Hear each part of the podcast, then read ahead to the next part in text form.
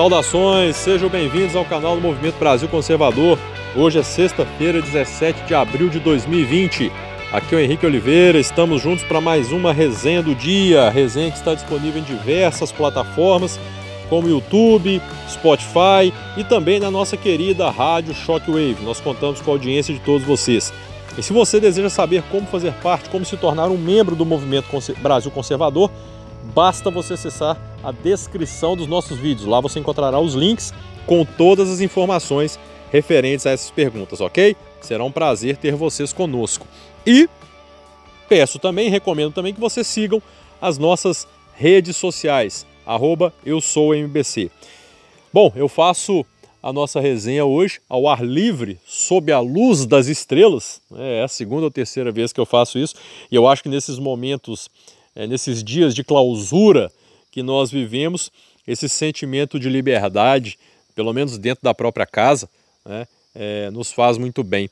E em que pese o fato de a cada dia que passa eu ficar mais espantado, estupefato, absurdado com as notícias que eu recebo, como por exemplo na Argentina, onde os idosos maiores de 70 anos só poderão sair de suas casas com autorização do governo. Caramba! Será que nós temos noção do que é isso? Será que nós temos noção do que nós estamos vivendo? É, até bem pouco tempo atrás, nós vimos o que acontece, né, o que acontecia em ditaduras como Venezuela, Cuba, China, e, e, nós tínhamos aquele sentimento, né? Nossa, graças a Deus isso aqui não vai chegar ao Brasil. Né? Com a eleição de Bolsonaro, nós estamos livres. e o que aconteceu? Nós agora criamos projetos de ditadores em diversos estados do, do, do, do país, né? cada um à sua maneira. E sabe qual é uma das coisas mais interessantes disso tudo?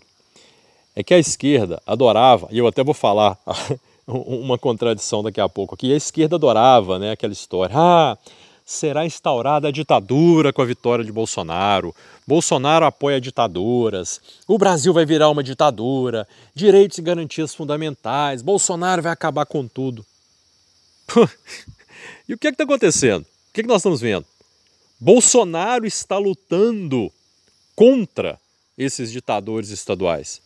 Bolsonaro é o único que está lutando pela manutenção das nossas, dos nossos direitos, é, é, das nossas garantias fundamentais. E eu ainda, eu ainda tenho o desprazer de ver né, que todo mundo ficou sabendo aí dessa censura sofrida pelo Gustavo Lima, porque ah, ele bebeu muito durante as lives, né, durante a, principalmente a última live.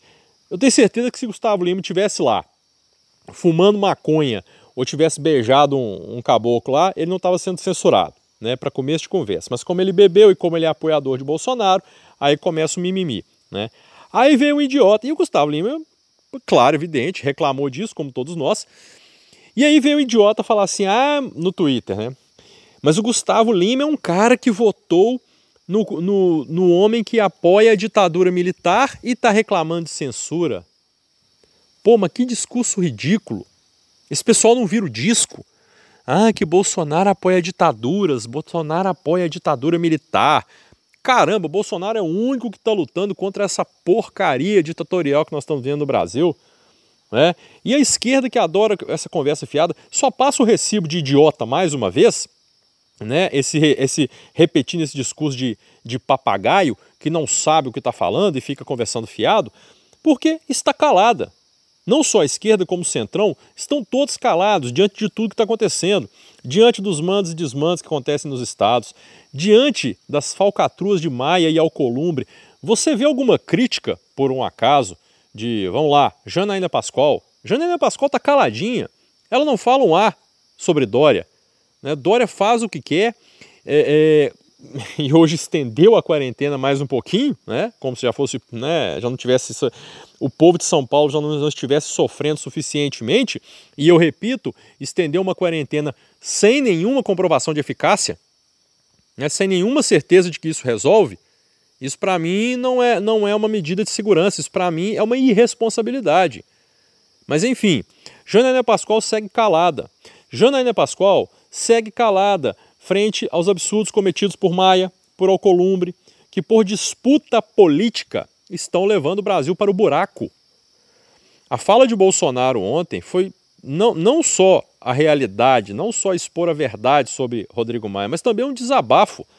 Desabafo de um cara que está ali lutando, né? um cara que está dando sangue literalmente para que nós consigamos sair dessa crise o mais rápido possível. Né? E esse pessoal está calado. Janaína Pascoal calada, o pessoal, né? MBL, nossa, gente, olha, vou falar com vocês. Aí ontem, Kim Kataguiri me posta um vídeo lá, elogiando Mandetta e disse que aquele vídeo não era para gados do Bolsonaro. Eu respondi, fiz questão de respondê-lo. Realmente, não é para gados do Bolsonaro, é para os jumentos do DEM. Né? Olha, eu ouvi uma coisa hoje num grupo de amigos do WhatsApp e eu achei muito interessante, muito pertinente o que eu ouvi.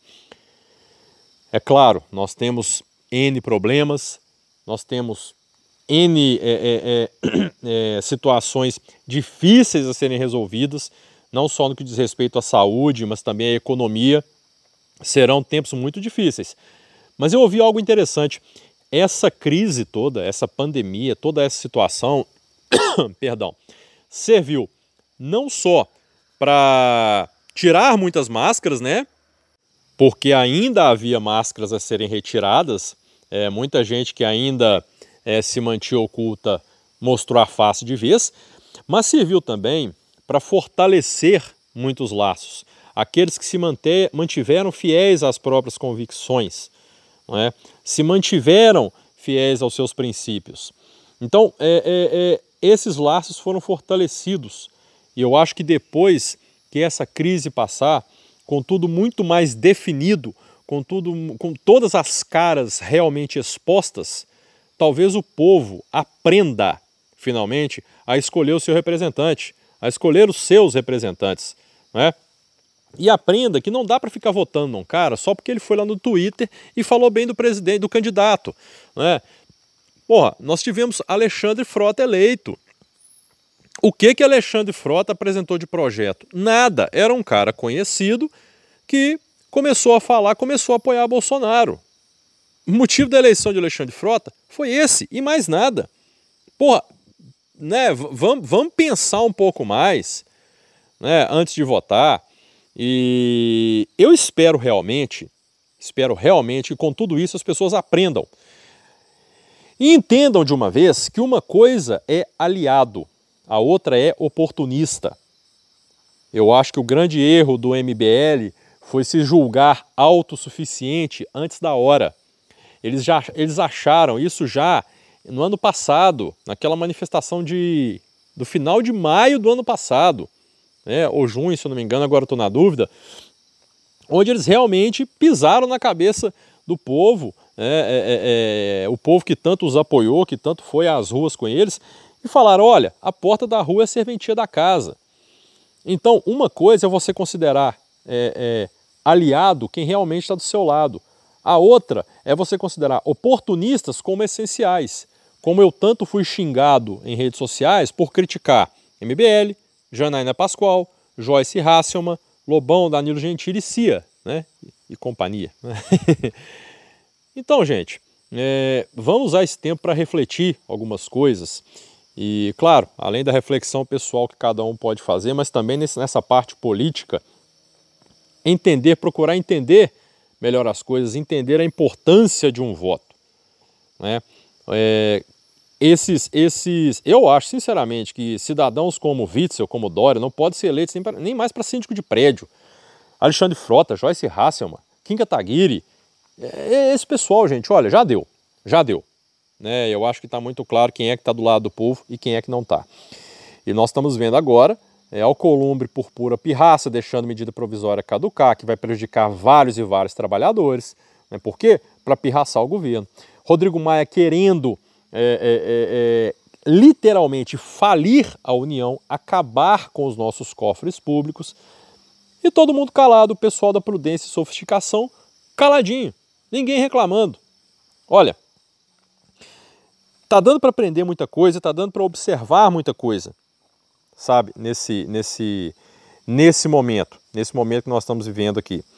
Sobretudo o seguinte: nós conseguimos viver, graças a Deus, hoje nós temos uma internet para nos transmitir informação.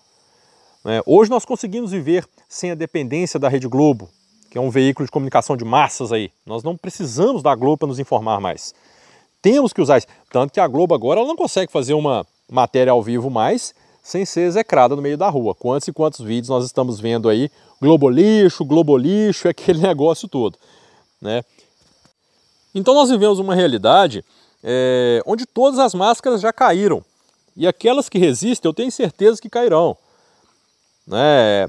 Imprensa, esquerda, nova esquerda, centrão. Nós já sabemos. Mandetta, gente, Mandetta está sendo idolatrado por muita gente. O que, que Mandetta fez no Ministério da Saúde? Mandetta estava fazendo politicagem, sabe? Tanto que já, já, já acontece agora uma movimentação, e aí vocês observem, gente, observem a fala de Janaína Pascoal alguns dias, Joyce Hasselman, o pessoal do DEM, o pessoal do Centrão, a própria esquerda, já estão ouvindo com uma conversa, olha, 2022 nós temos que ter uma, uma opção que não seja Bolsonaro e nem Lula, que seja um meio termo. Eu gosto muito do Emir Surita nessa. É, na, na, demonstração desse cenário.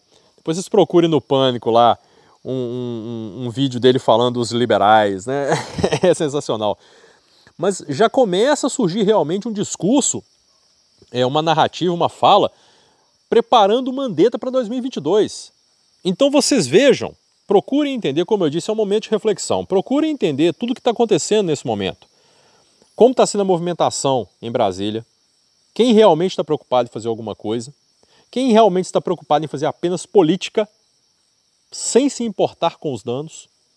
Né? E aí eu vou falar, vou citar nominalmente Rodrigo Maia, Alcolumbre, toda a oposição, toda a oposição, próprio Mandetta, que, gente, eu não vou falar muito, mas podem ter certeza, muita coisa vai aparecer ainda. E eu tenho certeza que daqui a pouco tempo o pessoal vai repensar essa idolatria, tá? A Mandetta. E, é, é, e eu queria falar um negócio, eu queria falar um negócio com vocês. Ah, lembrei, lembrei, me deu um branco daqueles aqui agora. Vocês repararam, né, como nesse momento que nós estamos vivendo, sumiram aqueles movimentos LGBT, movimento feminista, movimento isso, movimento aquilo, parará, aquele negócio todo, toda essa coisa da esquerda que a esquerda adora fazer? Pois é. Sabe por quê, gente? Porque na hora que a coisa aperta, é a família que conta.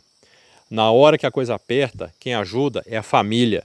Quem está ao lado é a família, é pai, é mãe, é avô, é avó, é irmão, é filho, é primo, é sobrinho, é cachorro, é papagaio, enfim tudo isso que eles tentam, que a esquerda tenta destruir há anos, há décadas, porque essa é a, a um, esse é um dos alvos, né, um dos objetivos da esquerda, que é destruir a instituição familiar.